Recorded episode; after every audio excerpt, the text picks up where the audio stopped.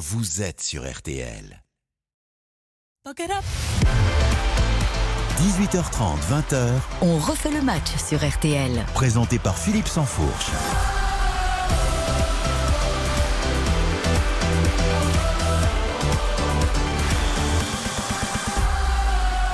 Bonsoir à tous, merci de nous retrouver comme chaque samedi. Toute la rubrique football de RTL est sur le pont jusqu'à 23h.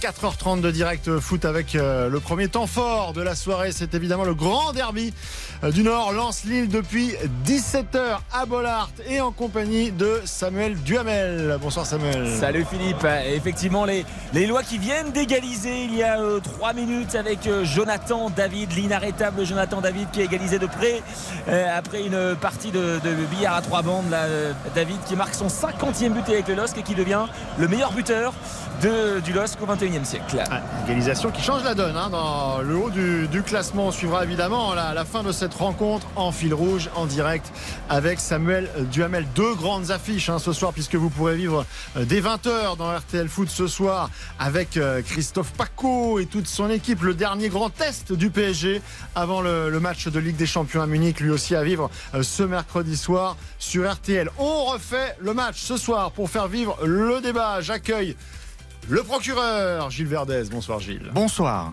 Sébastien Tarago, la chaîne L'équipe, bonsoir. Bonsoir tout le monde. Baptiste Després, le Figaro, Philippe. l'homme des instances, on l'a beaucoup vu à la fédération.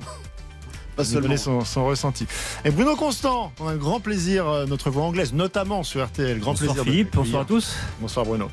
Avec un, un premier thème, ce soir il est lourd, l'affaire Hakimi, le PSG qui apporte son soutien à l'international marocain. Le club peut-il faire jouer mercredi à Munich un joueur mis en examen pour viol? Est-ce moralement responsable? Est-ce sportivement euh, dangereux? Actu euh, lourde en coulisses et enjeu majeur sur le terrain de l'Alliance euh, Arena de Munich mercredi. Un but de retard pour Paris. La victoire à Marseille dimanche dernier change-t-elle tout? Ce sera notre grand débat à partir de, 19h. La grande lessive de la semaine également à la Fédération française de football. On l'évoquait, Noël Legrette éjecté, mais qui attaque la ministre en justice, le COMEX qui reste en place et Corinne Diacre suspendue au fil d'un audit fantoche. Est-ce le grand renouveau? Est-ce que le foot français est sauvé pour autant? On, fera, on essaiera d'apporter des éléments de réponse après 19h30. Et puis l'OM, l'Olympique de Marseille, puni par le Paris Saint-Germain, humilié par Annecy le tout en 4 jours. Est-ce qu'on peut déjà parler de fiasco pour la saison marseillaise? On refait le match, c'est à suivre en son, en images, en vidéo sur RTL.fr avec euh, l'appli RTL. Toutes vos réactions également sur les réseaux sociaux, le compte Twitter, le fil RTL Foot. On est ensemble jusqu'à 20h. Vous êtes bien sur RTL. Philippe Sansfourche, On refait le match jusqu'à 20h sur RTL. On refait le match effectivement jusqu'à 20h. Euh, toujours un but partout entre le, le RC et, le, le- LOSC après 75 minutes de jeu.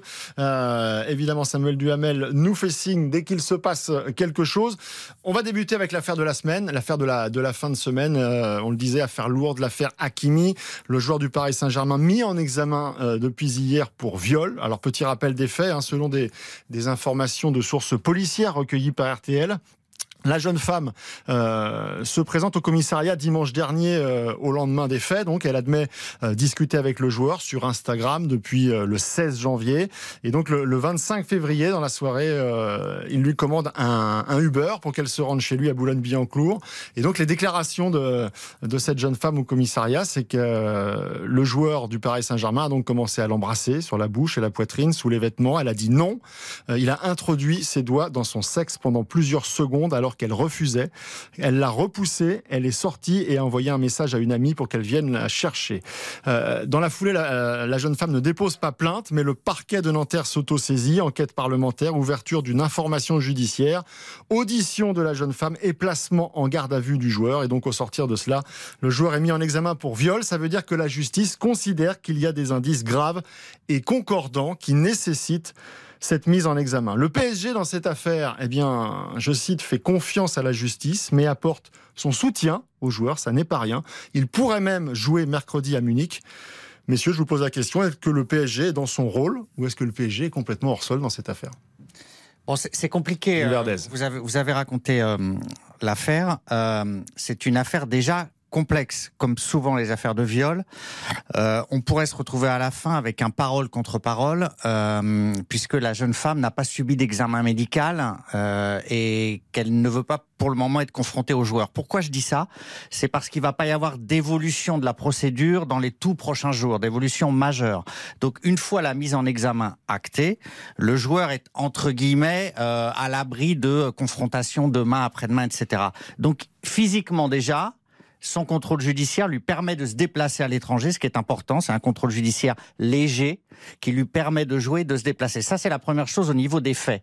Ensuite, moralement, c'est tout aussi complexe puisqu'en France, un ministre mis en examen peut continuer à exercer son activité de ministre. Il n'y a pas en France de règles avec les mises en examen.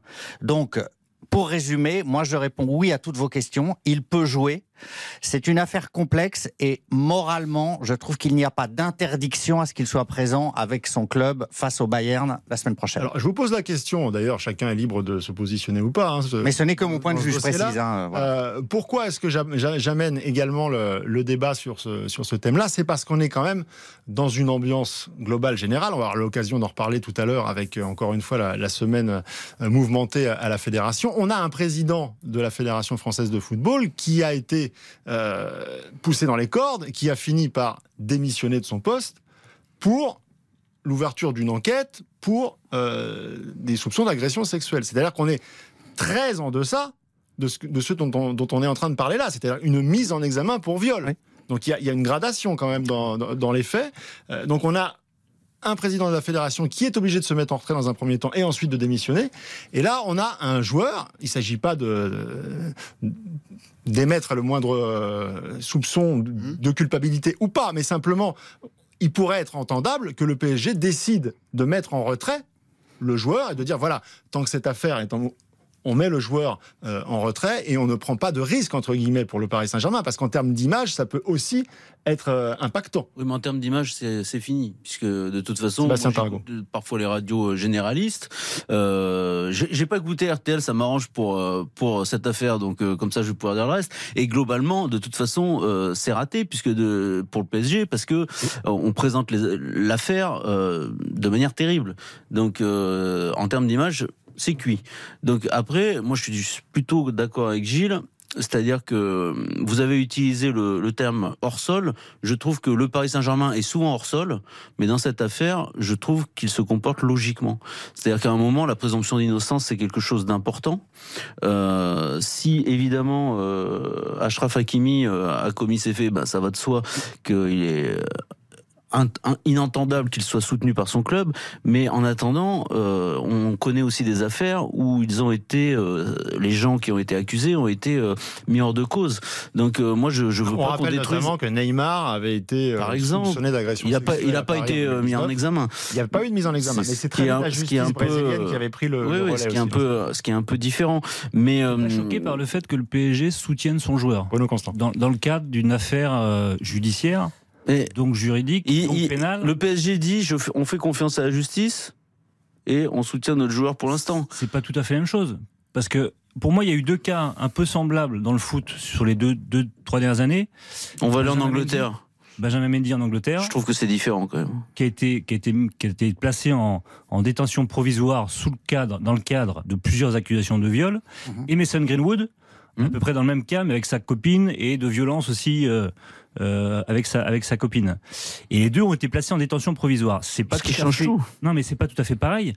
Mais est-ce que le PSG a pas un devoir de neutralité dans une affaire Oui, judiciaire par exemple, Manchester City. Manchester City euh, euh, ne considère plus euh, Benjamin Mendy comme son joueur. C'est pour ça, Euh, la, la mais- différence mais- de mais- communication entre les deux clubs, City, ils ont été euh, très laconiques dans leur communiqué. Oui. Euh, ils ont juste informé ce qui s'était passé. Mais, pas les avec. Benjamin Mendy, vous avez, Oh. avec Benjamin Ah, Mendy, oui, vous avez un joueur incarcéré. Hmm. Et, Oui. et, et pour l'instant, euh, il a été, euh, la justice euh, est en train de le mettre hors de cause.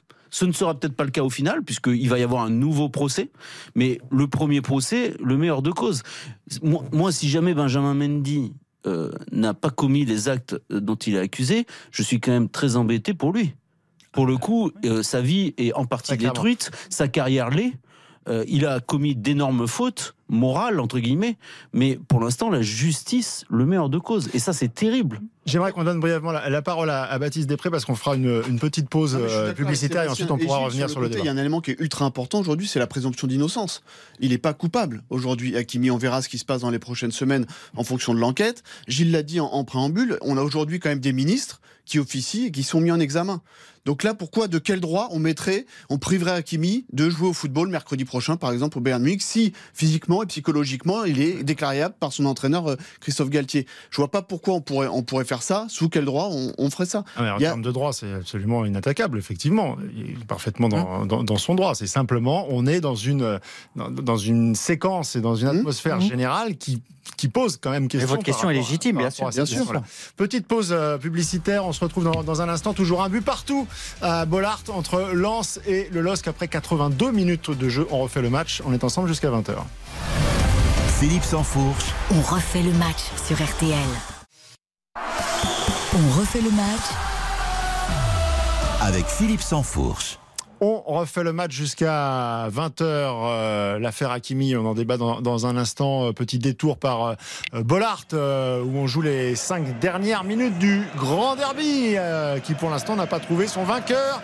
Samuel Duhamel, toujours un partout, lance LOSC. euh, ouais, toujours un partout, et, mais la, physionomie du match qui a complètement changé hein, en deuxième mi-temps. Les Lillois qui étaient euh, archi dominés en première période. Ils ont remis le pied sur le ballon et ils ont fini par égaliser, somme toute, euh, logiquement, par Jonathan David, auteur de son 16e but cette saison en Ligue 1, son 50e avec le LOSC, toute compétition confondue. David qui devient le meilleur buteur euh, lillois au 21e siècle, à égalité avec Eden Hazard. Et puis on rappelle que c'était José Fonte qui avait ouvert le score contre son camp à la 41e minute. Il reste 4 minutes. Merci beaucoup Samuel. On revient évidemment euh, pour entériner ce, ce score ou un autre à la fin de euh, la rencontre.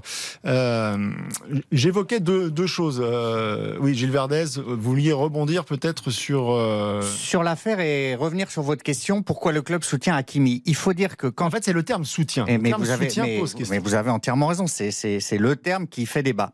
En fait, Hakimi a réussi à convaincre et ses coéquipiers et les instances du club parce qu'il a été transparent sur l'affaire que selon lui, donc, il ne s'était rien passé de répréhensible. Et il a réussi à ce que le club entérine sa thèse du racket.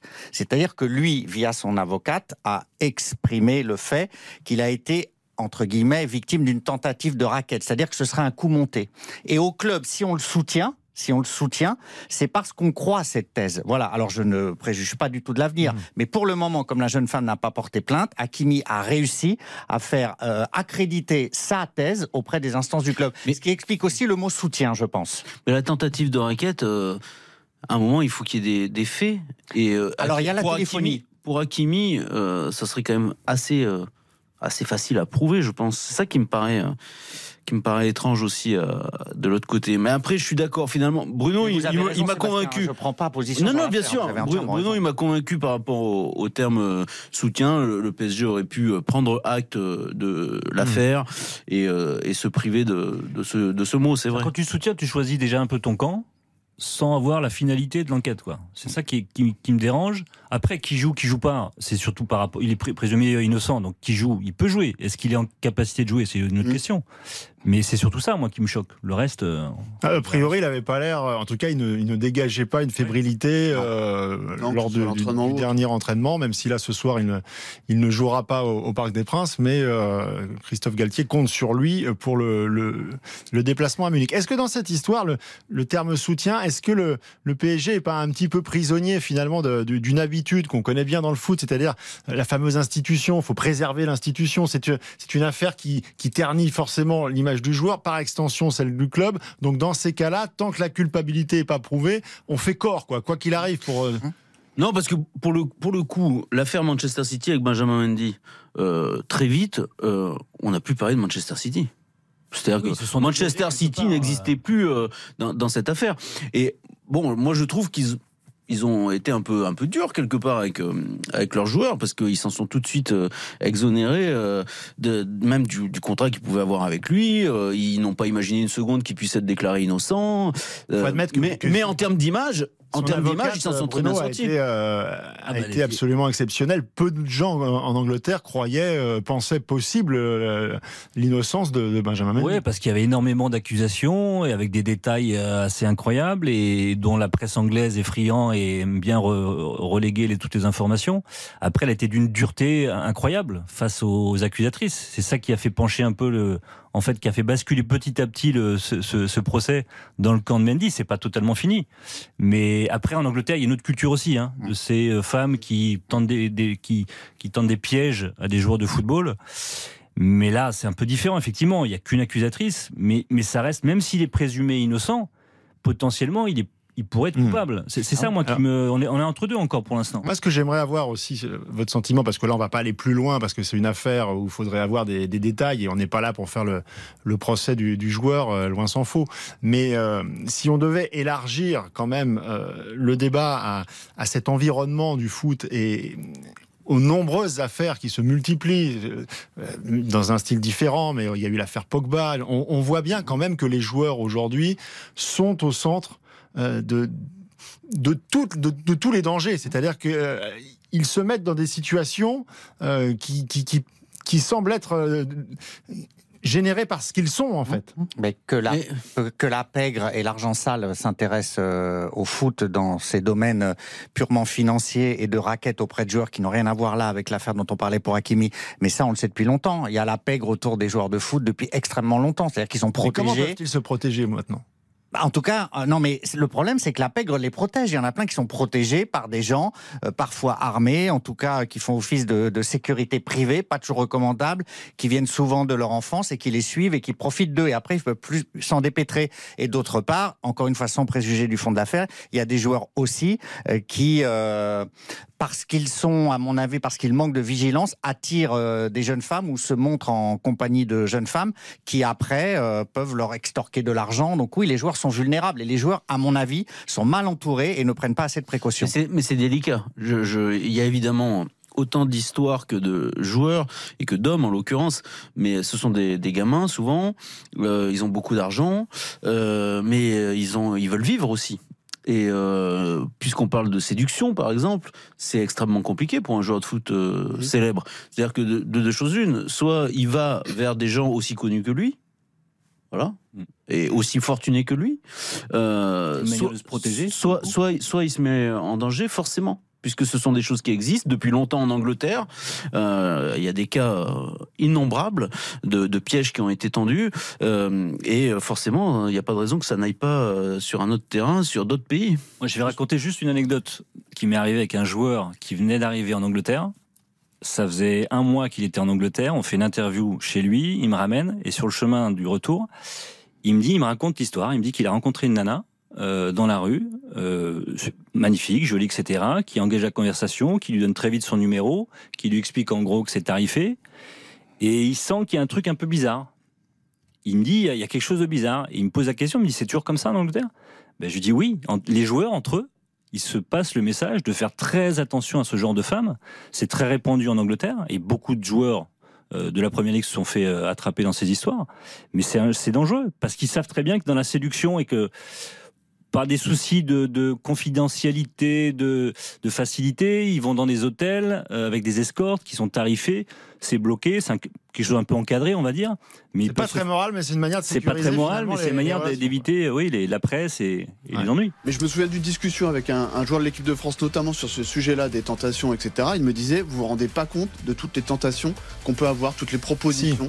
On Et s'en rend c'est- bien compte. Je- non, je suis pas sûr que commun des mortels aujourd'hui s'en rend compte. Je dis Bon. pas qu'après c'est condamnable ou pas, mais en tout cas, Vous c'est allez nous la raconter dans les détails dans quelques instants. On va faire une petite bon, pause pas plus. et on reviendra sur le récit de Baptiste Després avec un joueur de l'équipe de France. À tout de suite dans refait le match. Philippe Sansfourche, On refait le match sur RTL. On refait le match avec Philippe Sansfourche. On refait le match jusqu'à 20h avec les derniers instants euh, du derby entre Lens et Lille. Samuel Duhamel.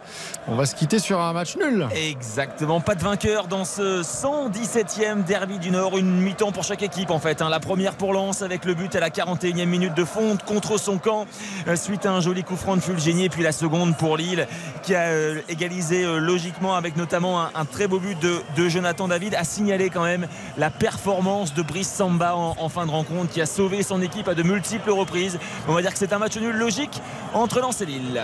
Merci beaucoup Samuel euh, Duhamel qui nous a fait vivre donc ce euh, match nul à Bollard dans le derby euh, du Nord. On en reparlera dans, un instant, on fera un petit peu le bilan sur ça. J'aimerais qu'on conclue sur le, sur le dossier Ashraf euh, Hakimi. Qu'est-ce que qu'est-ce qu'on peut rajouter pour euh, conclure Baptiste, vous aviez euh, Ah non, non, c'était pour aller dans le sens de, non, non, de Bruno sur le côté en Angleterre, effectivement, mais aussi en France, euh, Mm. les, les tentations des footballeurs. Puis quand vous, derrière, en plus, il y a différents niveaux. Quand vous accédez derrière à l'équipe de France, c'est inimaginable le, genre, le nombre de tentations que vous pouvez avoir, ou en tout cas de propositions. Après, ça veut pas dire qu'il faut mal se comporter non plus. D'ailleurs, euh, en France, il y a- il y, a- il y a des clubs. Non, non, je préfère le dire quand même. Une précision importante. En France, pour, pour éviter, entre guillemets, les, les, les débordements, etc., il y a des clubs qui cadrent ça. Par exemple, quand le Ronaldinho était au PSG, le club savait très bien qu'il fréquentait des femmes euh, partout, n'importe comment, etc. Et euh, parfois, le club savait qu'il faisait venir euh, une jeune femme tarifée dans une chambre d'hôtel, etc., euh, y compris en préparation. Euh, ils l'ont pas viré pour ça, c'est sorti, mais il n'a pas été. Et à la limite, le club me disait à l'époque, mieux vaut qu'on sache où il est, avec qui il est, plutôt qu'il fasse n'importe quoi, qu'il parte la nuit d'avant-match n'importe où, etc. Donc il y a des clubs qui, entre guillemets, tentent d'encadrer euh, certains joueurs qui ont des comportements délirants. C'est pour ça que Bernard Tapie euh, préférait amener les filles directement à l'hôtel euh, les veilles de match. quoi. Ouais, bon, autre, autre époque, euh, autre match. Juste pour conclure. Bon, ça doit euh, encore perdurer, Philippe, autre... toi- autre- Ah, si vous avez des informations, vous pouvez les donner. tout Non, non, mais je dis, euh, si ça a été à une certaine époque, il n'y a pas de raison que ça change non plus. Hein. Ashraf Hakimi, c'est quand même le meilleur copain d'un certain Kylian Mbappé. Est-ce que ça joue aussi ça dans la communication du club? Est-ce que ça pèse? Non, mais là, on, on s'avance- vraiment vers un terrain glissant. Personne ne le sait. Euh, peut-être, peut-être pas. Euh, voilà, là, là, pour le coup, franchement, je pense qu'il faut être extrêmement prudent et pas aller, euh, pas aller sur ce terrain.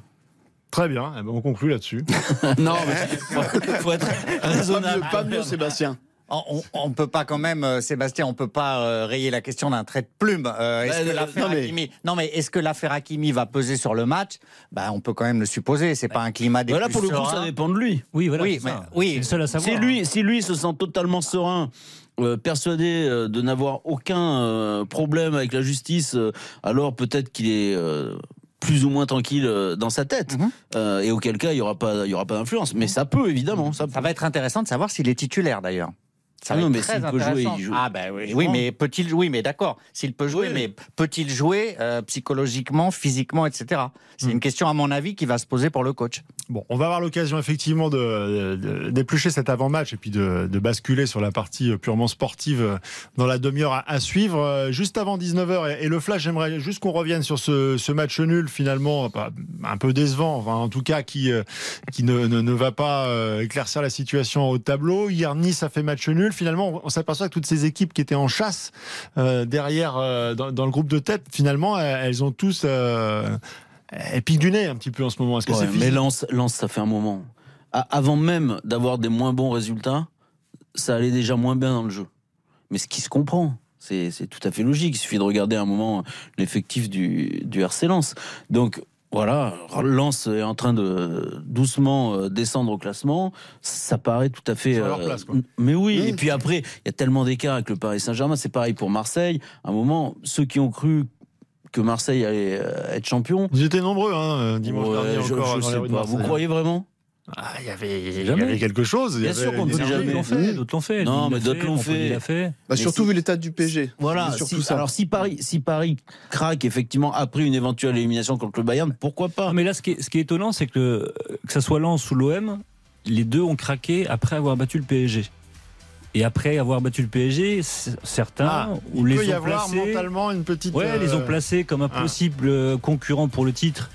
Euh, et quand tu joues avec ce, ce, ce, Ce costume-là, c'est un peu plus lourd à porter, c'est un peu plus compliqué. Peut-être que quelque part, ils y ont cru aussi. Et tu joues différemment. Et, et Lens, ils se sont écroulés depuis cette Et c'est surtout les la adversaires jouent différemment qu'il aussi. n'y a pas de main. La, la Ligue 1 euh, perd un petit peu de, de suspense, notamment dans le haut de tableau pour les, pour les semaines à venir. Le Paris Ah, Saint-Germain. sur le podium quand même, Philippe. remis- oui, tout à fait. Ça va être intéressant. Saint-Germain s'est s'est remis quelque peu à l'abri. On va avoir l'occasion euh, d'en débattre très largement après 19h. On est ensemble jusqu'à 20h. Vous êtes bien sur RTL pour en faire le match. Philippe Sansfourche, On refait le match sur RTL. Bonne soirée sur RTL. RTL, vivre ensemble.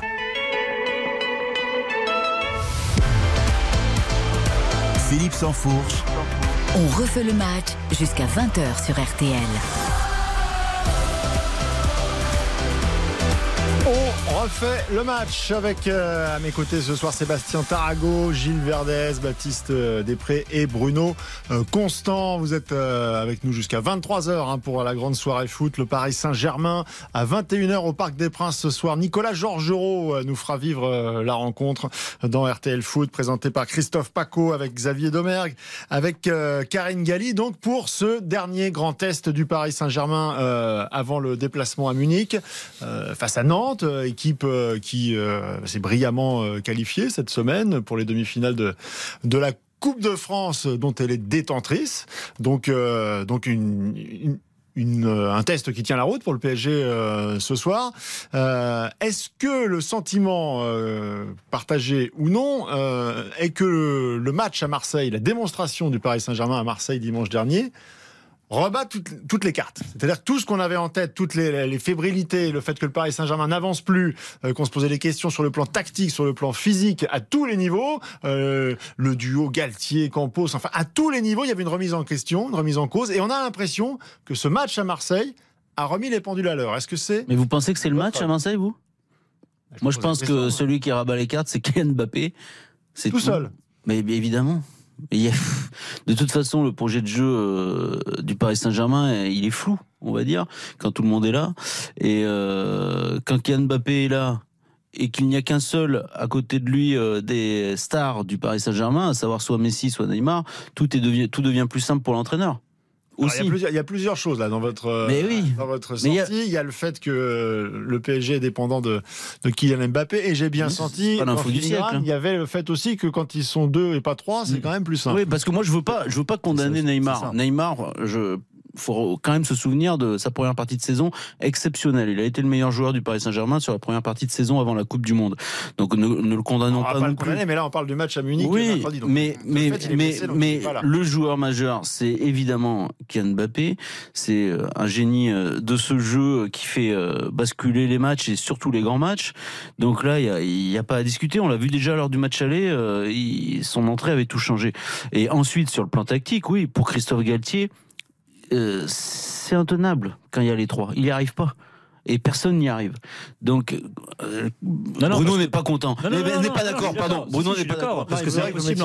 Mais, c'est impossible. Et en plus de cela, quand, quand les, euh, quand les le trois sont là, ils défendent pas beaucoup ces gens-là. Mais Ouais. quand les trois sont là, ils défendent encore moins. Parce qu'ils regardent si le copain défend, défend Voilà, ou il y a pas. un enjeu effectivement. Non mais ça devient Eh oui, un non, peu le concours de celui qui fait le pipi le plus loin. Et, et en l'occurrence, c'est de celui qui, qui court le moins quand il n'y a pas le ballon. Et, et, euh, et voilà, donc c'est intenable cette histoire. De toute façon, il n'y a, que le Paris Saint-Germain qui a essayé euh, de, de mettre en place un trio comme celui-ci.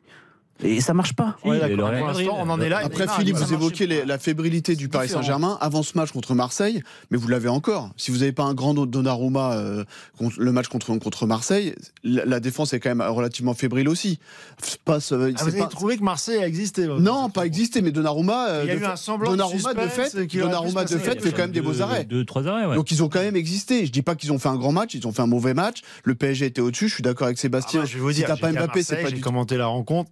T'as- T'as quand même le sentiment que si, si Marseille à un moment donné revient dans la partie, le PSG réaccélère et en remet deux. Enfin, il y avait, il y avait Oui, trois parce que vous avez Mbappé. dimanche. Après, ce sera pas ça euh, mercredi soir. Ce qui est d'ailleurs formidable dans le football, puisque Non, on sait pas a vu le PSG se faire marcher dessus en Coupe de France et marcher sur l'OM. euh, On ne sait pas ce qui se serait passé si l'OM avait marqué, ça aurait enflammé le stade et on aurait vu le PSG s'ils avaient le caractère pour tenir par rapport à ça. Ils l'ont été très vite, le, le- le vélodrome. Après, moi, je suis toujours étonné avec le PSG parce qu'il suffit d'une victoire pour tout relancer. Ça fait du bien la confiance. Ça c'est évident. Et la confiance dans le football, pour moi, c'est primordial, voire essentiel. Surtout quand t'as pas de, cadre de jeu ou de style de jeu préétabli, comme Manchester City, comme le Real, où on sait à peu près comment ils jouent. PSG, on sait pas comment ils jouent. Mais j'ai du mal à croire qu'il suffit de battre l'Olympique de Marseille, qui s'est même pas qualifié pour les huitièmes de finale avec des champions, qui a fini quatrième de son groupe, pour arriver face au Bayern de Munich, qui est un ogre européen, et être assuré de ce qu'on vient de faire. Ça me paraît. euh, J'ai du mal Donc à croire qu'on puisse changer. passer de l'un à l'autre Hmm. sans qu'on voit pas la imprenable, défensive. hein. Le Bayern Munich Non, il est pas imprenable. Non, non, Pour moi, ça a tout changé ce match. Tout, tout, tout, tout. Et pas que pour Mbappé. Euh, alors certes, Marseille était très mauvais. Euh, attention, le Bayern de Munich, ogre européen, j'aurais bien voir ça. Ils sont en difficulté dans leur championnat. ça reste Ils n'arrivent un même habitué plus à de ce rendez-vous. Ouais. Un peu plus que l'OM déjà. Mais, mais pour moi, ça a tout changé et pas que pour, euh, sans doute, mais c'est pas difficile. Euh, ça, ça- ça a Oui, tout mais- changé et, oui, pas, mais- et pas que pour Mbappé. Ça grand a écart changé. même. hein. Ouais, mais ça a changé pour tout l'effectif, ça a changé pour le coach qui vacillait, ça a changé par rapport à Campos qui était surexcité et qui s'est calmé, ça a changé parce que le président a dit je redonne un peu de confiance à tout le monde, notamment à mon entraîneur. Alors certes, c'est conjoncturel, mais c'est quand même pas n'importe quelle ça a parole. changé l'atmosphère, Oui, mais, mais non, pas, mais mais pas tout. les défauts de cette équipe. Oui, mais ok, mais C'est une chose. euh, Ils sont toujours là, Gilles. Eh oui. oui, oui, mais les défauts du PSG, ils seront jamais gommés. Ça fait cinq ans qu'ils sont déséquilibrés, etc. Mais cette victoire à Marseille fondamentale. Imaginez l'inverse. Imaginez une défaite à Marseille, c'était la crise absolue. Donc là, pour moi, c'est rassérénant, ça remet du calme et euh, ils re- pour moi, ils redeviennent favoris euh, au Bayern. Deux buts, euh, parce qu'il faut marquer deux buts. Hein. faut Ouais, marquer au- deux au buts. tir et au pas- but. Ah bah oui, alors les tirs au but. Je croyais, je croyais qu'en France, on disait toujours que c'était une loterie et qu'à l'arrivée, le club français perd toujours. moi- moi, j'ai jamais dit faut ça, partir mais du principe voilà. que si le PSG va au tir au but, ça va mal se terminer. Déjà gagné. Hein? Parce que Coman, il l'aimait pas quand c'est avec l'équipe de France, mais euh, je vous mets un billet que s'il y en a un Oh, tiré le avec le, sur le le Bayern, Bayern. il sera, euh, il sera au fond. Baptiste, est-ce que vous avez vu un Paris Saint-Germain transfiguré? Est-ce que pour vous, non, pas plus que ça. pas- transfiguré de fait parce que Mbappé est là. Il change tout. Il change tout. Vous Faites pouvez jouer- ça quand même dans Mais, attendez, mais attendez, on, rappelez-vous. Philippe, vous étiez sur la première mi-temps du Paris. Saint-Germain contre le Bayern de Munich au Parc des Princes. C'est un scandale cette première mi-temps. On avait l'impression de voir une équipe de Ligue 2 face au Bayern. C'était une équipe mais blessée, très sincèrement, une équipe meurtrie. C'était un bloc bas, il se passait rien, il s'est rien passé. Sébastien, franchement, Non, ça, il on s'est ennuyé. c'était un choix- C'était Et- un choix tactique du- Ouais. de l'entraîneur. Parce qu'au sein de, de cet effectif du, du Paris Saint-Germain, vous n'avez pas un joueur qui est capable de prendre la profondeur.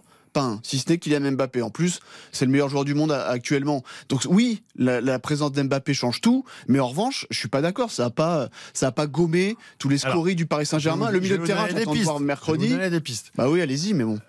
Le fait, alors je veux bien que ce soit euh, un cafouillage peut-être tactique depuis le début de la, de, de Ah la bah saison, oui, parce qu'il y a, y beaucoup de changements. Mais le fait est que Christophe Galtier, quand il est arrivé, euh, dès sa conférence de présentation, il a dit Moi, je viens euh, pour jouer avec une défense à 3, Ouais. j'ai Mmh, l'effectif ça se voit, d'ailleurs. On va mettre en place un jeu euh, euh, attrayant, offensif. Euh, Bon, le début de son mandat avec cette défense à 3 a été plutôt probant. On a vu des, des sorties euh, qui étaient euh, extrêmement intéressantes. Et puis après, il a décrété, Christophe Galtier, que le jeu du PSG, comme ça, devenait un peu lisible.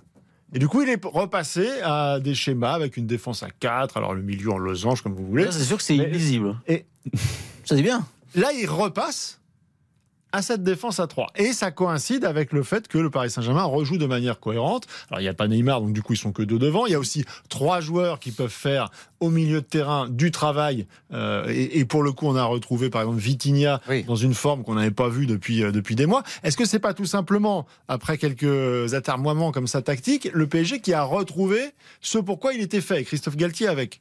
C'est le système qui a, qui- qui a permis au PSG de se- s'imposer à Marseille ou c'est le, le talent de Messi et Mbappé? Bah, Ça peut être ça, euh, une conjonction de tout ça. Non, mais oui, donc on en revient à Moi, je défendre pense à, que c'est l'absence à c'est défendre à l'absence d'un 8 des trois, c'est tout. et, avec sûr, deux devant.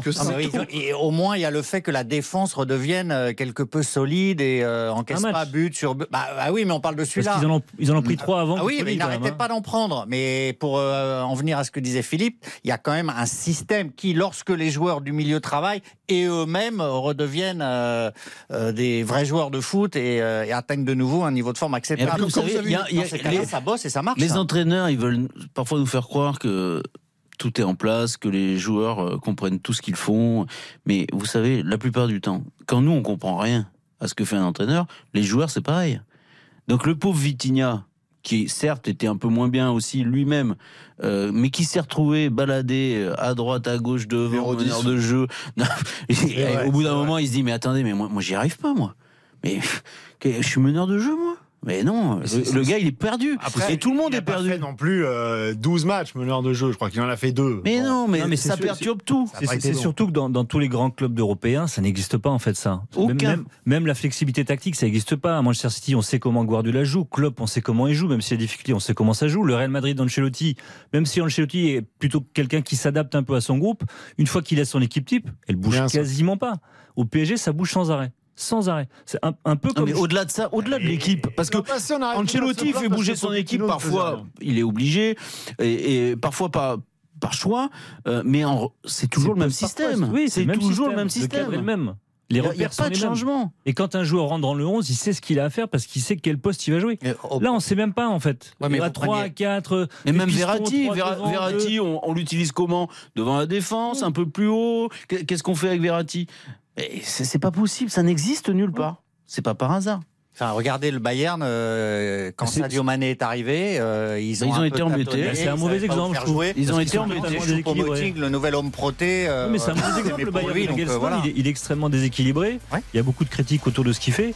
Et je trouve pas que ça soit un exemple à suivre pour le coup. Bon, bah, je vous trouve pas très optimiste finalement. Si. ce match. si, Ah, c'est Euh, une autre question, ça. c'est l'adversaire qui, qui Est-ce que ça change tout Non, mais on Ouais. peut être, malgré tout, on est, optimiste. si fort que ça. On va en reparler après la, après la pause, 19h17. Euh, vous êtes bien sur RTL. On refait le match ensemble jusqu'à 20h. À tout de suite. Philippe Sansfourche, On refait le match jusqu'à 20h sur RTL. Philippe Sansfourche, On refait le match jusqu'à 20h sur RTL. On refait le match avec euh, Sébastien Tarago, Gilles Verdez, Baptiste Després et Bruno Constant. Le Paris Saint-Germain euh, qui va jouer son avenir européen mercredi euh, à Munich face au Bayern. Le PSG qui s'était incliné, on le rappelle, un but à zéro au Parc des Princes au match aller. Euh, il va falloir donc euh, aller s'imposer, euh, marquer euh, euh, probablement deux, enfin marquer deux buts pour, ça- pour euh, se qualifier directement. C'est donc pas une, une mince affaire. Le Bayern qui est en train de, de jouer à l'instant euh, en ce moment. Et euh, Qui mène 1-0 Ouais. sur la pelouse du VfB Stuttgart. De Delirte. Et visiblement, qui concède beaucoup, beaucoup, beaucoup, beaucoup d'occasions. Donc c'est bon signe. Ah oui. bon signe Bah oui. Mais pour autant, euh, il mène, euh, il mène un zéro. Euh, donc Ouais. euh, cette équipe du Bayern, elle est, elle est chancelante. Elle n'a pas retrouvé. D'ailleurs, est-ce qu'elle a trouvé cette saison Non, non. un rythme de croisière? Il y, avait, il y avait eu un début de saison que la, la campagne de Ligue des Champions, elle a été bonne. Oui, oui, mais elle n'a pas, pas trouvé son équilibre. C'est une équipe qui est souvent déséquilibrée, alors qu'il y a des individualités, mais il tâtonne dans le système. Et euh, bon, encore une fois, j'ai rien contre lui, mais pour que Choupo-Moting soit la tête de gondole de l'attaque bavaroise, c'est quand même pas euh, Ils numéro en sont mondial. contents. Oui, ils en sont contents, absolument. Mais bon, voilà, c'est pour ça qu'à mon avis, euh, quand on prend les, les deux effectifs, pour moi, le PSG reste favori. Le plus dur, c'était l'aller pour C'est Paris. favori, favori pour aller se, se Ils se ressemblent, moi je trouve qu'ils se ressemblent beaucoup les deux en fait. Il y a Ouais. du déséquilibre, il y a une fébrilité défensive qui est manifeste, et surtout il- le Bayern il repose sur un talent individuel, c'est Moussiala qui est, qui est juste au-dessus des autres. Si Man- Si Mané était là, je pense qu'il y aurait un pendant, mais les autres sont assez décevants. Niabri, Coman sont irréguliers. Moussiala assez discret au match aller et du coup Ouais. on a vu un Bayern, même si le Bayern l'a emporté, euh, c'est surtout le PSG qui était indigent, c'est pas le, Ouais. le Bayern qui a Ouais. été formidable. Mm. Non, et puis l'élément, encore une fois, on va se répéter, mais Mbappé était pas là au match aller, il a mis le feu euh, la dernière demi-heure quand il est rentré, il change tout. Et il peut tout changer mercredi soir. Donc comme vous- l'OM. Comment? C'est-à-dire que Mbappé n'était pas là contre l'OM en Coupe de France. Mais bien euh, sûr qu'il peut tout changer. dessus. Il est au-dessus de tout Il le va monde. revenir contre le Bayern. Et si- voilà, si il, vous peut, avez- si il vous- peut tout changer. Il peut tout Parce changer. qu'il n'a pas tout changé. Il- il- Ah bah, le contre PSG Marseille, non, il mais change contre tout. le Bayern, il rend- il- le, le Bayern- le PSG s'est incliné. Ouais, mais c'est Il plus la même équipe. D'accord. Non, mais ça ne change plus. mais- Quand- Dans le stade, il dès qu'il entre, chose. Mais ça, chose. suffit, mais ça peut-être pas. Oui, mais il a joué qu'une demi-heure en match aller. Ah, mais ça suffira peut-être pas, bien Mm. entendu. Et puis, il sera peut-être pas aussi fort. euh, il lui arrive de rater des matchs, encore heureux. Mais euh, quand même, sur le plan, à la fois sur le plan tactique et sur le plan de la menace qu'il représente, ça, ça change vraiment tout, ne, ne serait-ce que par la prise de profondeur. L'adversaire ne joue pas pareil. Sauf là, Igor Tudor. Qui garde une défense. ah bah non, mais si, on parle de Marseille, sérieux. Tudor. Non, non, mais c'était euh, mais- suicidaire, on l'a vu. C'est le symbole de l'échec du PSG. Euh, On a l'impression qu'ils ont, ils ont pas totalement cru au talent d'Mbappé. Plutôt de construire vraiment une équipe autour de lui, ils ont été chercher Neymar, ils vont chercher Messi, ils vont chercher les talents individuels. Et en fait, il fallait vraiment construire sur lui. Pour construire avec lui, il fallait un milieu de terrain de, de première, C'est un première club d'opportunité. euh, Ouais, mais. Mbappé, il arrive, euh, Neymar, euh, c'est-à-dire que Neymar et Mbappé arrivent en même temps, euh, alors que ça fait des années qu'ils essayent d'attraper un, un énorme joueur, et puis il y en a deux qui arrivent d'un coup, ils vont pas refuser. Non, attention. Et de stars. puis, attention, là, à l'époque, Mbappé n'est pas ce qu'il est devenu aujourd'hui. quand même. C'était difficile Non, pour mais- Paris Saint-Germain de, mener un projet. 180 millions sur un Oui, de- mener un Monaco, il a projet. déjà montré que Oui, c'est- ça, c'est- il avait c'était fait quoi. Ouais. À l'époque, il faut quand même se rappeler de ce que représentait Neymar. Ouais, non, mais je suis d'accord. immense. Mhm. Et euh, il avait été euh, l'un des leaders en 2015 de, de la, la conquête de la Ligue des tu Champions pour handicapé. Barça. Tu t'es handicapé financièrement, du coup, tu vas Et- pas recruter des bons milieux de terrain qui Et ça, c'est sûr. euh, Mais ça, c'est autre chose. Mais ils ont continué avec Messi.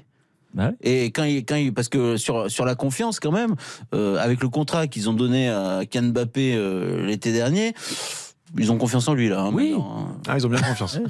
Ils ont bien confiance.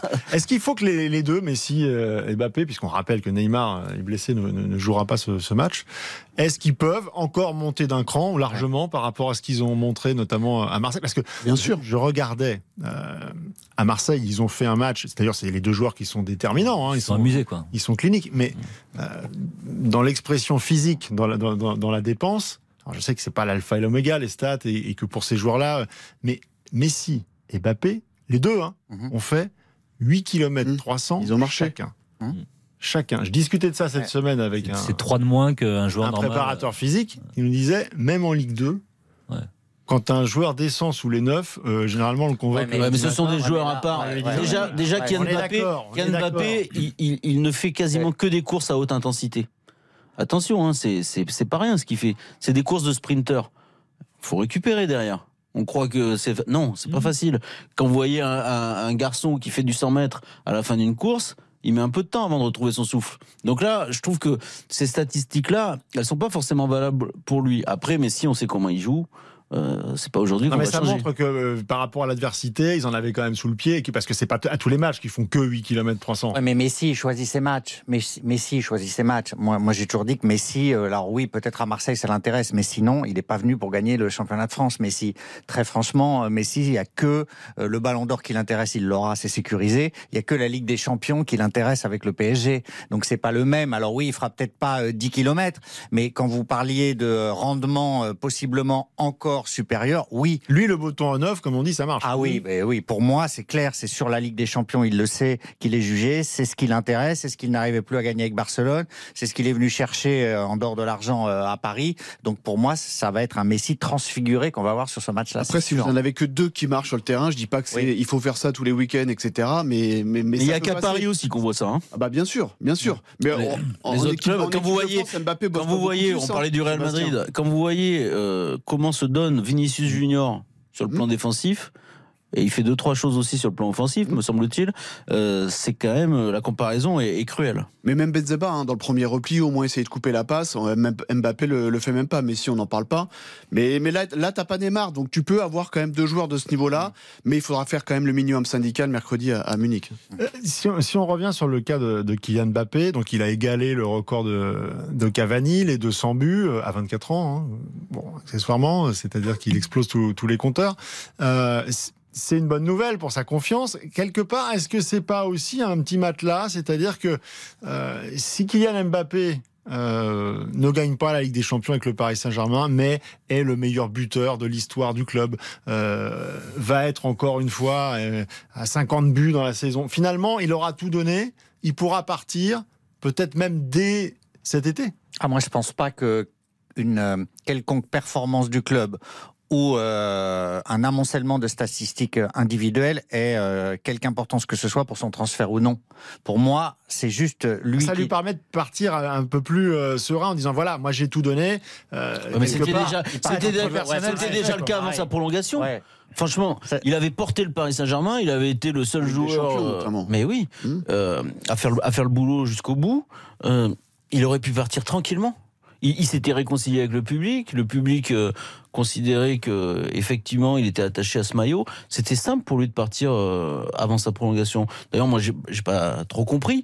Après, il y avait vraiment beaucoup, beaucoup, beaucoup, beaucoup d'argent. C'est des sommes. Oui, et de pression autour de lui, et de pression autour Et de lui, pression, politique, bien sûr, euh, politique économique, aussi, ça- familiale, ça, tout, compte, tout, tout, ça tout. compte. Mais euh, moi, moi, je lui souhaite qu'une chose, hein, c'est de partir. Si le PSG est éliminé à Munich euh, mercredi, c'est inéluctable, il s'en va?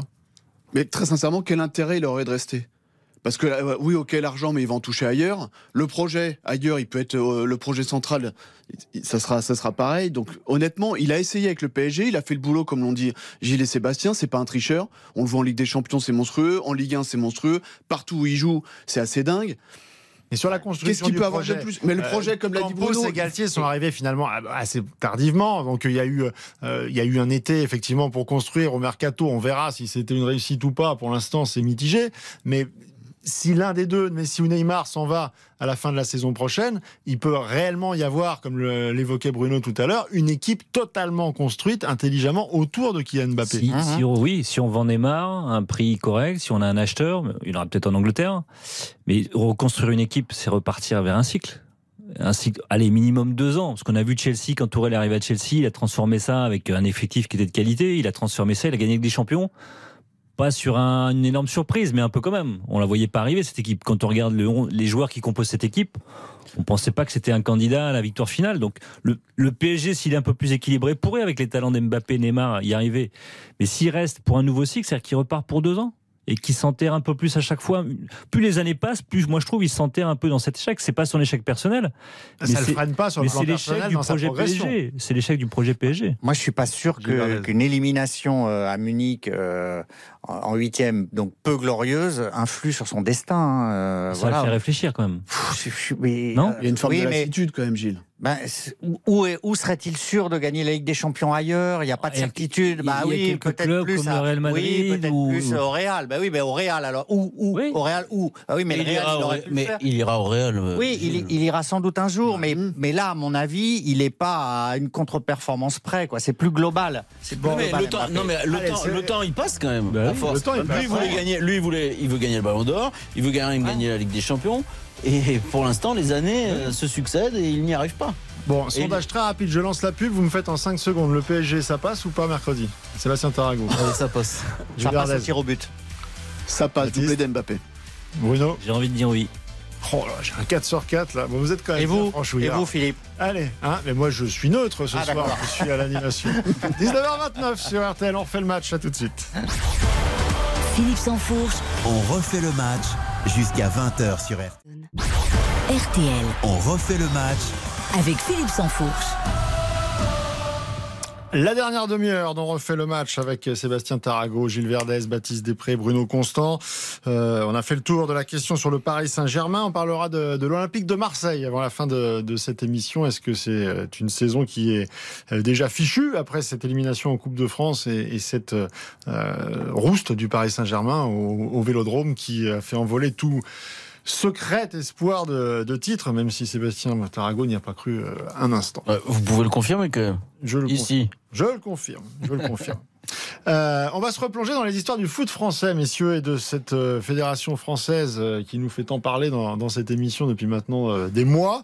Il était extrêmement attendu, ce COMEX de mardi dernier, après la, remise du rapport d'audit commandé par le ministère des Sports, Noël Legrette, qui s'était mis en retrait du poste de président depuis le, le 11 janvier dernier, qui était cerné de toutes parts. Il a donc annoncé à son équipe dirigeante qu'il se retirait définitivement. Philippe Diallo, nouveau président, eh bien raconte le, le moment juste au sortir de ce COMEX. Noël Legret a considéré qu'il n'était plus possible de poursuivre sa mission. Quand vous avez passé 12 ans à la tête de la Fédération française, c'est évidemment une décision très difficile, qui a eu beaucoup d'émotions. Et donc euh, cette démission, elle permet aujourd'hui à la Fédération de poursuivre sa marche en avant. Je pense que la Fédération aujourd'hui euh, se porte plutôt bien. Et donc notre sujet aujourd'hui, c'est de contraire de pouvoir consolider les acquis.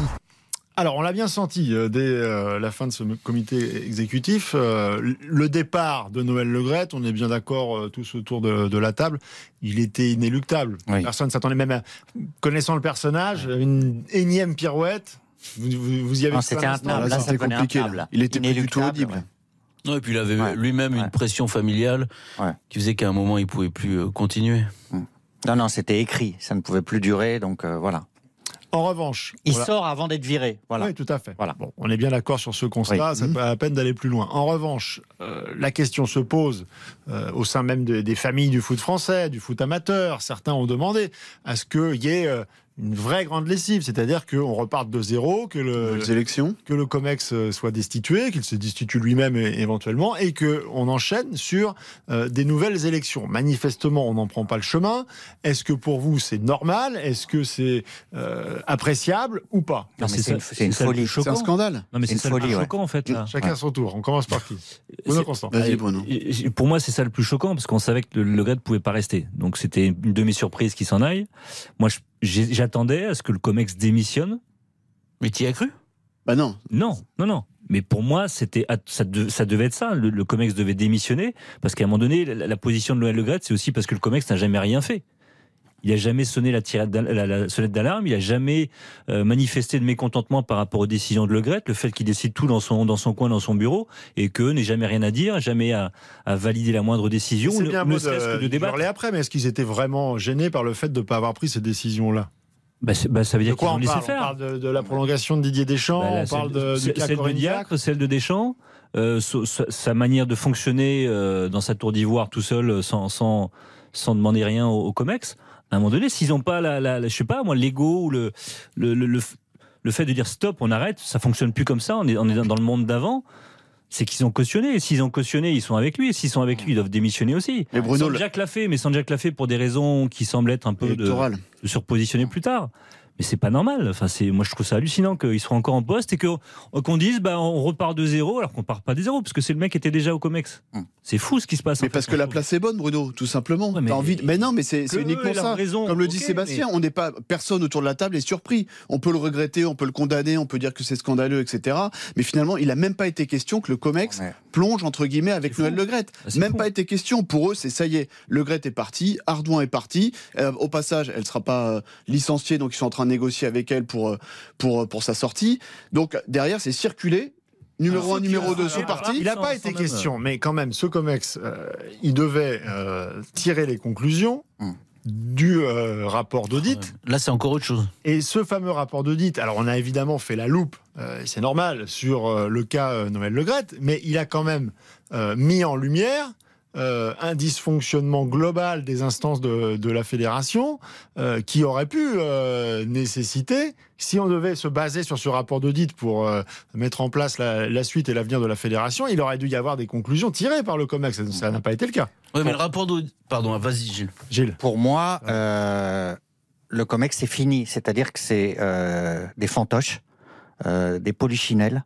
Ce qu'ils font, c'est absolument scandaleux. La moindre des dignités serait qu'ils démissionnent. Quelqu'un comme Monsieur Diallo, qui, se, qui veut rester président de la Fédération française, mais on rêve. Ils ont suivi Noël Le Gret. Personne n'a jamais bronché. C'est comme si euh, Monsieur Macron disait je m'en vais et que le gouvernement restait. C'est impossible en France. C'est impossible. La démocratie, c'est qu'ils démissionnent. Alors ils peuvent rester jusqu'en juin, mais après, ça va déclencher un séisme. Et j'espère que là, il y aura intervention de l'État, que Monsieur Macron, la ministre Encore des Sports, diront non mais là, c'est obligatoire. Là, là, je m'en fous de la. FIFA, je m'en fous de tout ce que vous voulez. Qu'on dise mais arrêtez. C'est quoi ce, ce, ce, ce sont des zombies qui tentent de, de, de, de rester euh, vivants alors que l'édifice s'effondre. Mais on marche sur la tête en France, quoi. alors, Vous, évoquez le cas de Philippe Diallo, mais Jean-Michel Aulas, euh, Marc Keller. ce sont des. Tous dans le même bateau. sont Mais des qui tout le monde, sont là, oui, dans leur rôle là, oui, dans leur rôle là, oui, pas en tant qu'être humain, mais dans leur rôle là, oui, ce comex, c'est le bal des zombies. Mais qu'est-ce qu'ils ont fait euh, Rien, qui ils n'ont rien fait. justement. Ah, ils n'ont rien fait. Justement, ils Non, n'ont mais rien attendez. fait. Moi, je veux bien, mais le bilan, c'est quoi? C'est qu'aujourd'hui, on a. quand vous êtes. On a traité le bilan. Non, mais juste une chose. Ce, ce fameux rapport d'audit, qu'est-ce qu'il démontre? Qu'il y avait un président qui était arrivé finalement au bout de la route et avec euh, euh, des, des, des, des fautes de quart, des, euh, des, des erreurs de, de communication et possiblement euh, une manière de se comporter euh, inadéquate. Et on verra si la justice euh, euh, derrière peut sanctionner de manière plus lourde ce, genre de choses. Mais effectivement, pour l'instant, euh, on est sur des faits qui sont quand même Oui. euh, on est plus sur de la morale que Mmh. sur des faits dé- délictueux. Donc, à part ça, la fédération aujourd'hui, c'est euh, 2 millions de licenciés, c'est euh, des comptes qui sont plus qu'à l'équilibre, qui sont positifs, et c'est euh, des équipes de Alors France pourquoi le qui président atteignent leurs objectifs Pourquoi à le peu près président s'en va Eh ben, donc, ça veut dire que c'est lié uniquement à un cas personnel. Non. Et en quoi est-ce que le comité exécutif devrait euh, trinquer pour finalement un bilan qui est globalement positif? Mais parce que vous perdez votre, votre patron, Philippe. Il est élu. Euh, Noël Le Gret, il a battu Frédéric Thirier. Derrière, tous là, Olas, euh, Keller et compagnie étaient sur la liste. Ah oui Ils n'étaient pas devant. C'est Noël Le Gret, alors après on peut le regretter, regretter ou pas, qui a remporté l'élection. Donc, comme le dit, comme le dit Gilles, Macron remporte l'élection, derrière Borne et compagnie, tout son, tout son gouvernement, merci, au revoir. Alors que là, non, finalement, on va... Ah, on va- autre, euh, alors, moi, je veux bien euh, une fédération comparée à un gouvernement. On peut comparer une entreprise. Bah, par c'est une élection. Si vous avez une entreprise qui fonctionne parfaitement, vous avez son dirigeant euh, qui va être obligé de partir pour des raisons euh, de comportement Mais personnel qui n'ont rien à voir. qui- Et vous avez à côté de ça euh, une entreprise qui, qui Non, cartonne, qui fait des chiffres exceptionnels. Et donc il faut que tous les dirigeants, tous les cadres. Philippe, euh, c'est pas le Comex qui dirige l'entreprise. C'est pas le, c'est pas le Comex qui fait marche, marcher l'entreprise. Il y a des gens, il y a, il y a des directeurs. Ces gens-là ne, ne sont pas dans le Comex. C'est autre chose. Ça, Mais les, moi, axes- rien à voir. les grands axes, ils sont donnés par, euh, par le COMEX. Bah, vous plaisantez. euh, Enfin, je- Ah bon, alors. vous savez très bien que ça ne fonctionne pas comme ça, la Fédération française. Et que si, si la Fédération euh, française va bien, comme vous l'avez souligné, sur le plan économique, sur le plan des résultats sportifs, euh, c'est pas, c'est pas lié au COMEX. Le COMEX, il est élu, et effectivement, il doit partir en même temps que le président. C'est une évidence. Moi, après, il y a autre chose dans la gouvernance qui me gêne, euh, c'est que euh, par exemple, la Fédération française de rugby, dont on peut parler aussi euh, pour, au niveau des vicissitudes, mais euh, il y a une opposition. Et là, il n'y a pas d'opposition. Il n'y a rien. Et quand il y a une Et opposition. parce qu'il est moins large, le COMEX, à la, à la Mais ouais, mais Fédération faut française pas- de rugby, il y a on peut pas énormément fonctionner, de... on peut pas fonctionner comme ça. Euh, pardon pour l'analogie avec la politique encore une fois, mais quand vous allez à la mairie de Paris, par exemple, comme dans toutes les mairies, il y a euh, au conseil municipal une opposition qui peut s'exprimer, qui peut avoir accès à, à des documents, donc qui peut aussi euh, en parler publiquement. Sans plaindre, si, si euh, le cas échéant. Et là, ce que vous appelez Et là- et c'est c'est un une réforme problème. finalement des oui, statuts des et statuts, de Mais fonctionnement ça, de la fédération. Il le faut impérativement. Pas forcément des parce hommes. Que, parce que c'est c'est aussi euh, une alerte, l'opposition, parfois. Oui. Et c'est très important. Et là, il y a- il ne pouvait pas y avoir d'alerte puisqu'ils étaient tous dans le même bateau. On fait une pause et on revient. On va parler notamment, on va reparler un petit peu de, de Noël Legrette et notamment euh, bah, de son nouveau poste euh, à la FIFA. À 81 ans, il est reparti, Noël Legrette. à tout de suite. Philippe Sansfourche, On refait le match sur RTL. RTL on refait le match avec Philippe Sansfourche. Ah alors, on refait le match. hein. Euh, on est en direct, 19h42. Je ne vous cache pas que ça crée beaucoup de- d'émulation. hein. On est en train de parler avec euh, des, des- des gens qui connaissent bien les sphères de, la fédération, qui, qui nous euh, rejoignent sur l'antenne de RTL pendant la pub pour nous donner leur éclairage et nous parler Et leur, notamment et, et leur consternation. et leur consternation, puisque manifestement, nous ne sommes pas à la hauteur du, du débat. Ah. Euh, C'est bon signe. C'est bon signe. notamment sur, euh, sur le cas de Florence Ardouin, qui euh, serait On n'en a pas injustement- parlé. Injustement traînée dans la boue par les, euh, par les médias, euh, alors que euh, effectivement, elle a été évincée, elle a reçu sa, euh, sa lettre donc pour être convoquée préalablement à un, un licenciement, et il semblerait que le licenciement il est acté, mais ce ne sera pas Bah, elle- pour, il y a une chose dont je voudrais parler quand même brièvement, c'est sur l'audit. Moi, ce qui me choque, c'est que très clairement, cet audit a été téléguidé par le pouvoir politique et que de toute façon, il n'y avait aucune indépendance. C'est-à-dire que le but de cet audit était de faire tomber Noël Legrette. Madame la ministre, qu'on entend beaucoup, euh, souhaitait faire tomber Noël Legrette. Elle y est parvenue. Et euh, cela me choque que lorsqu'on demande un audit, on en connaisse déjà le résultat quelque part. Alors bien sûr, on va me dire, on a reçu les gens, etc., etc.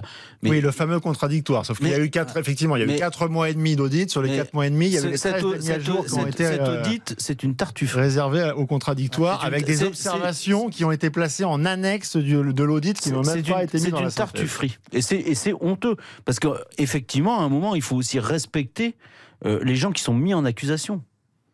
Et euh, effectivement, par exemple, Noël Le Gret, à l'heure qu'il est, euh, n'a, pas de souci avec la, la justice. Hmm.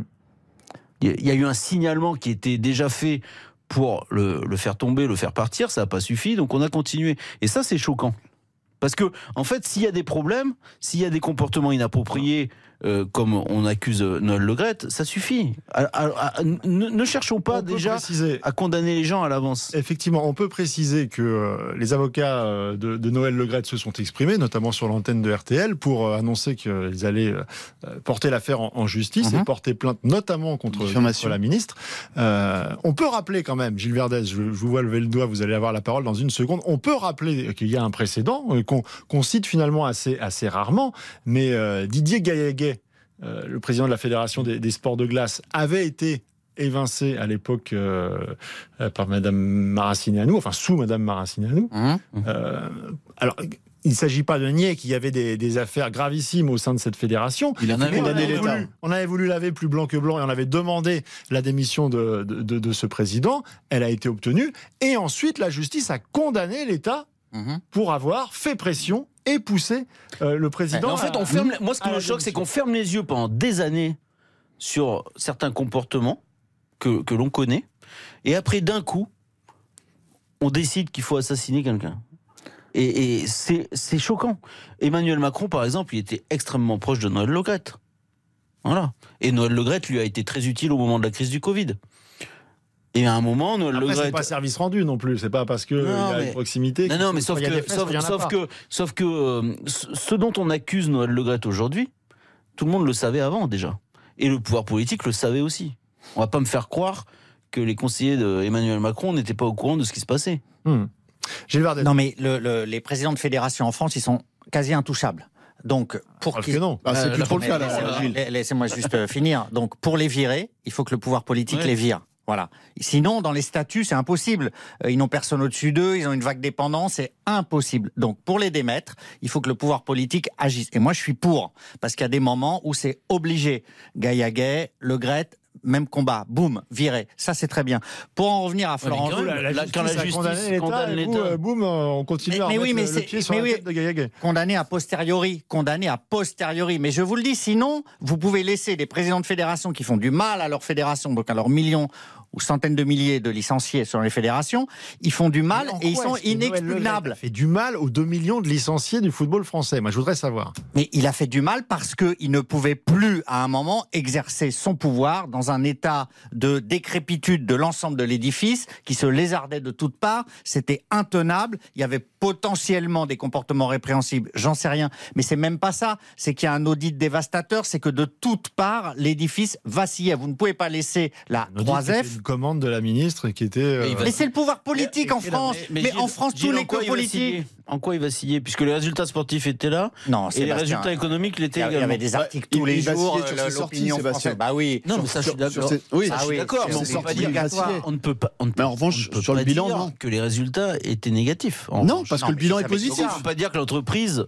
fédération euh, était euh, vacillante. Ah, Elle était en crise interne totale, Sébastien. Vous pouvez pas durer. Et quant à Florence Ardouin, on a, on l'a- on l'a jamais critiqué ce soir. C'était pas l'angle de votre débat. mais, hein. On a- on- mais sauf et- que Florence Ardouin, elle était tout à fait critiquable aussi dans son management. Oui, mais c'est normal qu'elle ait le droit de contre-attaquer sur le plan, euh, voilà, des prud'hommes ou sur le plan d'un terrain amiable. Bah, ou, voilà, et elle a, elle a- Encore heureux qu'elle peut, peut évidemment. se défendre. Mais par exemple, le contraire. on, on parle du les, les témoignages aujourd'hui euh, contre Noël Le Graët, publiquement, c'est celui notamment de Sonia Swede. Mais Sonia Swede, elle ne travaille pas à la Fédération française de football. Là, on confond tout. Attention, si Noël Le Graët a eu des comportements inappropriés avec Sonia Swede, il est évident que c'est inacceptable. Mais en revanche, on, on ne peut pas tout confondre. Là, c'est à la justice de prendre en main ce dossier éventuellement. Si Sonia Il n'y avait Swede- pas de rapport si d'autorité, donc, euh, il n'y a aucun ça- rapport d'autorité. Lorsque, lorsque Sonia Swede dit mon président, non, non. À un moment, euh, c'est c'est pas ça, c'est pas comme ça que ça marche. Oui, mais sauf que Mais Sébastien, excuse-moi de te Aucun couper rapport d'autorité. une seconde sur le côté tartufferie que tu disais tout à l'heure, c'est que le témoignage de Sonia Swede a été rajouté. Mais c'est une honte. mais je suis d'accord, il a été rajouté Par un audit dans la l'audit par les ça. inspecteurs. Noël Legrette, avant qu'il parte en, en Martinique, là, euh, dans, dans les îles, là, pour euh, se reposer, entre guillemets, on dit quand même à ses conseillers et à Noël Legrette, avant de partir, le- l'audit n'est pas forcément à charge, il n'y a pas de témoignage euh, vraiment compliqué envers vous. Il arrive en Martinique, on l'appelle et on lui dit non, mais si, ça y est, en fait, va y avoir un déclenchement de l'article 40 ou Ouais, 140, ouais. ouais, 40, voilà, harcèlement sexuel Parce moral. Parce le- que le, témoignage de Swede a été rajouté Quand en l'audit a commencé, pour le pouvoir politique, il n'était pas Mais- suffisamment dur pour Noël Le Graët. Ils étaient embêtés. Et là, vous êtes en train mais de. ça, de- c'est la C'est réalité. grave ce que Mais- vous dites là. Mais c'est la réalité. Mais c'est la. Mais écoutez, vous, vous, vous voyez votre rire que les gens ne, ne voient pas, que les auditeurs ne, ne voient pas Si, suffit. d'ailleurs, parce que Non, mais il y a- Monsieur- me suffit. Mais il y a quelque Mais chose que je une comprends pas dans la discussion là. Vous, vous étiez pour que Noël Le Graët reste président Non, de la non, Fédération autre chose, française. autre ah ben non, c'est pas autre chose. C'est- Non, les moyens employés. Tant pis, ben, peu Non, importe les moyens, c'est là où Non, vous, peu non. importe les moyens. Non. Quand quelqu'un doit partir, il part. Peu début de la importe les moyens. son Début de la comex. fin, Gilles. Avec son comex. Ah bah C'est oui, quand- c'est le début de la fin, ça quand- c'est quand- sûr. Ça, euh, quand on commence par peu importe les moyens. Non, non, quand, Exactement. à plus respecter euh, la loi et, euh, et- non non ça, ça, devient très problématique. Pas d'accord. hein. Bon, 19h50, euh, dernière euh, pause. Et, et ensuite, euh, on parlera de Noël Le Gret à la FIFA, on n'en a pas parlé. À tout de suite. Philippe Sansfourche, On refait le match sur RTL. RTL on refait le match avec Philippe Sansfourche. C'est formidable, ces émissions interactives. Les auditeurs nous appellent pendant la, la publicité. On peut, on peut débattre. Euh, et on va essayer de, de trouver. Enfin, faut avoir votre numéro de téléphone quand même, Philippe. Oui, bah, je- C'est un bon début. Je peux le donner à l'antenne sans aucun problème. On, on va s'en passer. Je vous, je vous propose d'écouter euh, Jean-Michel Aulas, tiens, qui est un des acteurs majeurs en ce moment de, de la vie à la Fédération française de football, euh, qui nous parlait euh, bah, de l'émotion euh, du départ de, de Noël Le Graët et puis de son avenir également. Gianni Infantino euh, a saisi une opportunité pour euh, utiliser les compétences euh, de Noël. Moi, j'ai toujours eu beaucoup de, bienveillance pour les hommes et les femmes qui s'engagent toute une vie. Je trouve que c'est plutôt une bonne chose pour, Noël. Dans son regard, j'ai senti qu'il appréciait la main tendue de la FIFA. Alors ça, ça a fait beaucoup débat dans les, dans les heures et les 24 heures qui, qui ont suivi le, le COMEX. C'est que bah, l'opinion publique ne l'avait pas senti venir, hein, finalement. Euh, cette concomitance d'informations, le départ de Noël Le Graët euh, à son poste de président, sa, sa démission officielle, et dans la foulée, l'annonce par ses plus proches euh, de, de, de son futur à la FIFA pour diriger il y était déjà, le, même. bureau, le bureau de... Il de le Paris. dirigeait déjà. Alors oui, c'est un fait, dans les faits, il le dirigeait déjà. Mais pourquoi est-ce que les membres du COMEX ont tous insisté pour annoncer ça comme si c'était finalement, euh, bah regardez, Oui. Noël Le Graët, il s'en va, mais il, va, il va prendre du galon à la FIFA. C'est pour sauver la face. C'est encore une fois, c'est pour trouver une porte de sortie plus ou moins honorable. Il quitte la scène française, mais regardez, sa valeur humaine est telle, à l'image de tous les discours euh, extraordinaires, euh, sa valeur humaine est telle que la FIFA, l'organisme mondial, va le récupérer entre guillemets est-ce que ou, c'est habile ça ou le confirmer. Est-ce que c'est pas Non, une forme pour- de provocation du foot Mais- français Mais Non, mais c'est pour ça que je vous dis qu'ils sont dans un autre monde. Ah bah ça, Et- c'est sûr. Bah Et oui. qu'ils ils n'ont pas du tout conscience qu'ils ne sont plus légitimes pour gouverner le football français. Mais c'est une manière de Comex- envoyée, elle est catastrophique là. Oui. L'image du football qu'on envoie avec ça, elle est catastrophique. Et on, on voulait, on voulait une nouvelle organisation, un nouveau Comex, un nouveau président, et puis on se retrouve avec ça. En fait, il n'y a jamais d'issue. C'est un tunnel. Enfin, on là, est- si vous mettez Gianni Infantino dans le lot, alors là. Mais on n'est pas étonné que la FIFA... bouillabaisse, hein, ça, fini. c'est mais sûr. on n'est pas étonné que la FIFA fonctionne comme ça non plus. Bah non. On n'est pas surpris. Vous savez où il vit, hein, Gianni Infantino?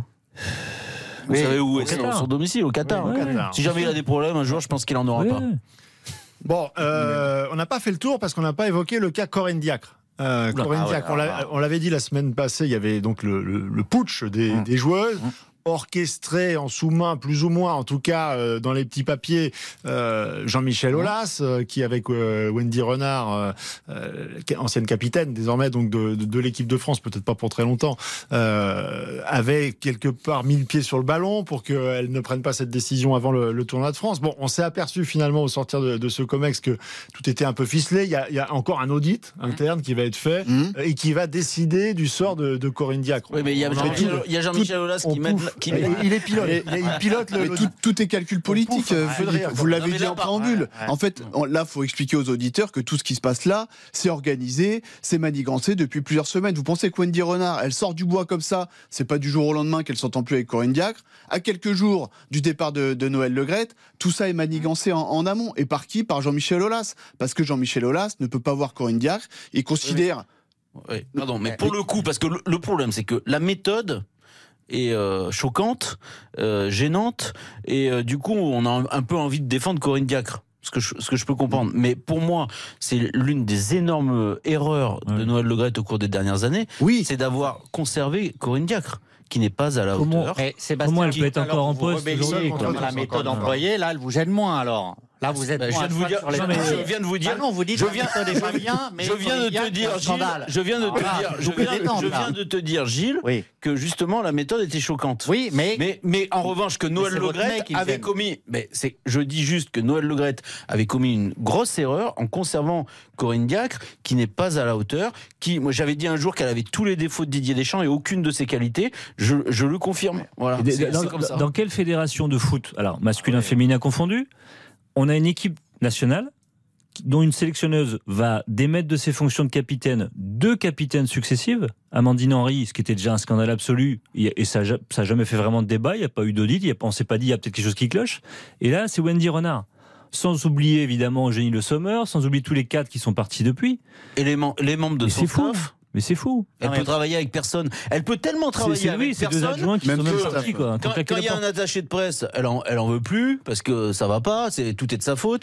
Euh, quand il y a un adjoint à peu près à peu près compétent qui s'entend à peu près bien avec les joueuses, elle en veut plus parce que ça va pas. Alors maintenant, Sébastien, excusez-moi, mais là, vo- votre Elle stratégie, d'accord, votre stratégie. Alors vous, par exemple, à l'équipe, votre patron, euh, vous, euh, ça vous plaît pas, vous allez sortir du bois en disant, euh, Non, moi, non, si non. le patron Moi, s'en va je pas. suis- Et les gars, vous délirez. L'équipe de France féminine, elle appartient à tu confonds tout. La, la Moi, je des joueurs Non, maintenant. C'est plus la République mais des joueurs. Là-dessus, je suis d'accord avec toi, Gilles. C'est-à-dire que moi, je parle de Corinne Diacre parce que ça fait des années que je ne comprends pas comment elle peut conserver Oui, mais qu'est-ce qu'on fait là? Mais là, aujourd'hui, On la c'est laisse. extrêmement choquant. Ah voilà, on la laisse. J'aurais presque envie de la laisser. Ah oui, mais moi j'ai totalement envie de la laisser. Vu la, la Coupe du Monde. crise, là, à 5 mois de la Coupe du Monde, on, laisse Corinne Diacre. Bon, de toute façon, ça Ah n'arrivera pas. Non, ça Ça dans quelques jours, c'est terminé. Là. Corinne Diacre, euh, Jean-Michel Aulas va mettre le coup de grâce. Ce sont les C'est terminé. joueurs qui décident du sélectionneur mais comme ça. on marche sur la tête. Mais, le cas Corinne Diacre et Didier Deschamps est un peu semblable quand même, parce qu'on a l'impression que là, avec Corinne Diacre, Ah c'est Ah elle, non, la, non, non, c'est elle la patronne de l'équipe de France féminine, et c'est elle qui décide si elle veut pas d'attaché de presse, si, si son staff viré, si les joueurs lui, lui plaît pas. Elle est en total. euh, c'est elle qui c'est gère la tout patronne. presque. Et Didier Deschamps sur l'histoire du contrat, de la prolongation de contrat, on a quand même bien senti et lu que c'est presque Didier Deschamps qui a choisi la durée de son contrat, sans qu'il y ait même de débat. Oui, après, à côté de ça, Didier Deschamps, quand même, c'est il Il pour lui. de le souhaiter. Il a raison. Non, il a raison.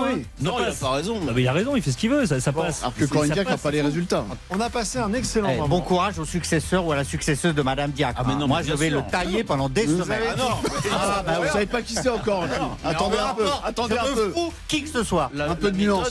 vous avez et je m'excuse euh, d'ores et déjà auprès des supporters de l'OM qui voulaient avoir votre éclairage sur le bilan finalement euh, à mi-saison de, de cet OM balayé par, euh, par Annecy en Coupe de France et par le Paris Saint-Germain en, championnat. Eh ben, on aura largement l'occasion la semaine prochaine et dans RTL Foot peut-être dans un instant avec Christophe Paco euh, de parler de ce grand club qui est l'Olympique de Marseille même si l'affiche de la soirée c'est Paris Saint-Germain Nantes. Merci messieurs, on se retrouve samedi prochain à la même heure au même endroit. On refait le match et ce soir dans un instant Christophe Paco dans RTL Foot.